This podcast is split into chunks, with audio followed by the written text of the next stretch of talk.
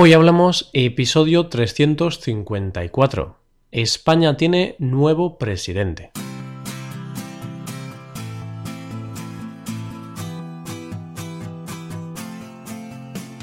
Bienvenido a Hoy Hablamos, el podcast para aprender español cada día.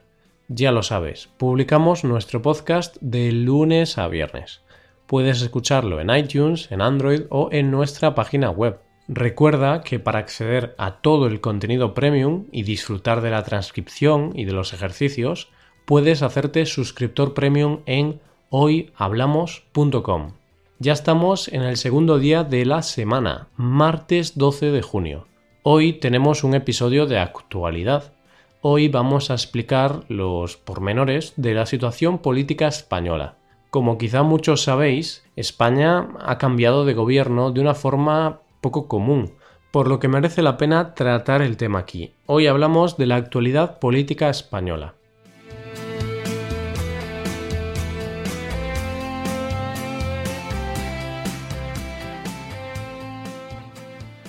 Últimamente el panorama político en España está bastante agitado. Manifestaciones de diferentes grupos sociales, casos de corrupción enormes y finalmente un cambio de gobierno totalmente inesperado.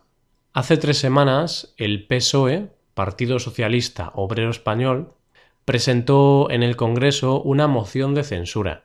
¿Qué es eso? Es una propuesta para echar al gobierno actual y sustituirlo por el gobierno de otro partido político. Aunque esto pueda sonar un poco raro, es algo perfectamente democrático.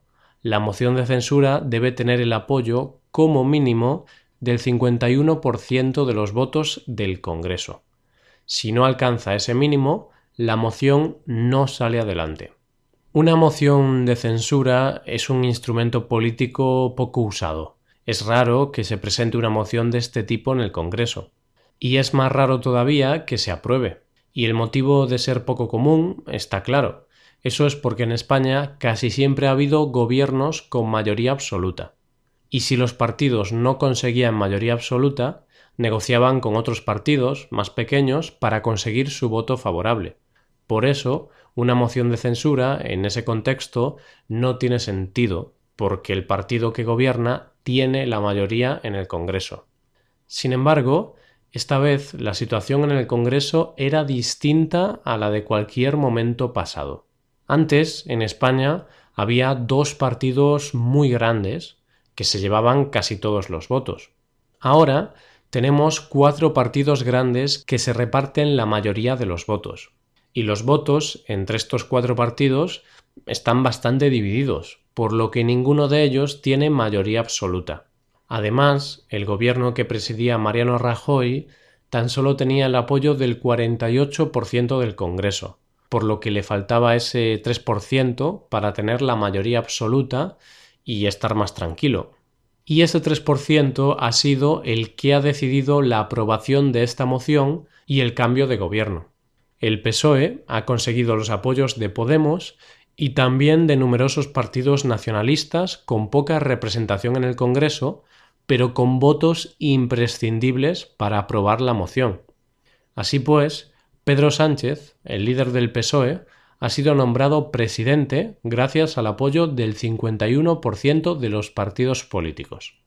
Pero antes de seguir hablando de Pedro Sánchez y de su nuevo gobierno, tenemos que dilucidar por qué se ha realizado la moción ahora y no antes. El por qué lo encontramos en el mayor caso de corrupción de la historia de la democracia española, el caso Gürtel, que también mencioné en un episodio de noticias de hace unas semanas, ha sido el caso de corrupción más importante hasta ahora, con 29 condenados a un total de 351 años de prisión, si sumamos las condenas individuales de cada uno. Y estos condenados o eran políticos del Partido Popular, el partido que estaba gobernando, o eran empresarios que recibieron un trato de favor por parte del PP, con lo que consiguieron lucrarse gracias a la corrupción.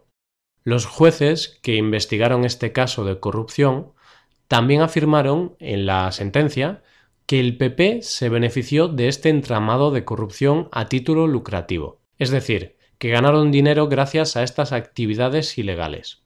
Por este motivo, el PSOE presentó la moción de censura, porque consideró que esa sentencia era demasiado escandalosa como para que el PP siguiese gobernando. Y por este mismo motivo, la mayor parte de los partidos políticos se unieron para apoyar la moción y sacar al PP del gobierno. De esta manera, los partidos políticos que apoyaron la moción fueron PSOE, por supuesto, pues fue el partido que la presentó, Podemos, Esquerra Republicana, Partido Nacionalista Vasco, Partido Demócrata Catalán, Compromís, Bildu y Nueva Canarias. Todos estos partidos votaron juntos por un mismo motivo, para impedir la continuación del gobierno del PP. Con esta moción se ha hecho ver el descontento de muchos partidos con la actuación del PP. Aun así, estos partidos son de ideologías distintas, por lo que, aunque han apoyado al PSOE en esta votación, eso no significa que lo vayan a apoyar en votaciones futuras. Por tanto, aunque el PSOE esté gobernando ahora, no está muy claro cómo van a sacar adelante sus propuestas o leyes, puesto que tendrán que buscar apoyos para poder aprobar nuevas medidas. Para conseguir el apoyo de todos estos partidos, el nuevo gobierno de Pedro Sánchez ha asegurado que respetará los presupuestos generales de Rajoy aprobados por el Congreso hace unas semanas y también se comprometió a abrir un proceso de diálogo con el gobierno de Cataluña. Asimismo, se mostró dispuesto a convocar elecciones, aunque no ha especificado una fecha concreta. Nadie sabe muy bien cómo Pedro Sánchez va a llevar a buen puerto este periodo legislativo, ya que, como te he comentado antes, va a necesitar negociar mucho con los demás partidos. De hecho, es el gobierno con menos diputados de la historia. Lo más probable es que en menos de un año tengamos elecciones anticipadas para escoger un nuevo gobierno. Lo que no está claro es quién será él o los elegidos, puesto que las encuestas dicen una cosa distinta cada día. Por último, antes de finalizar, quiero también hablar un poco sobre el punto de vista del Partido Popular sobre este caso de corrupción y sobre esta medida. Ellos han argumentado que el PSOE ha malinterpretado la sentencia del caso Gürtel y han defendido en todo momento que el PP nunca se ha beneficiado de esa trama de corrupción y que el PP nunca ha tenido dinero negro o actividades ilícitas.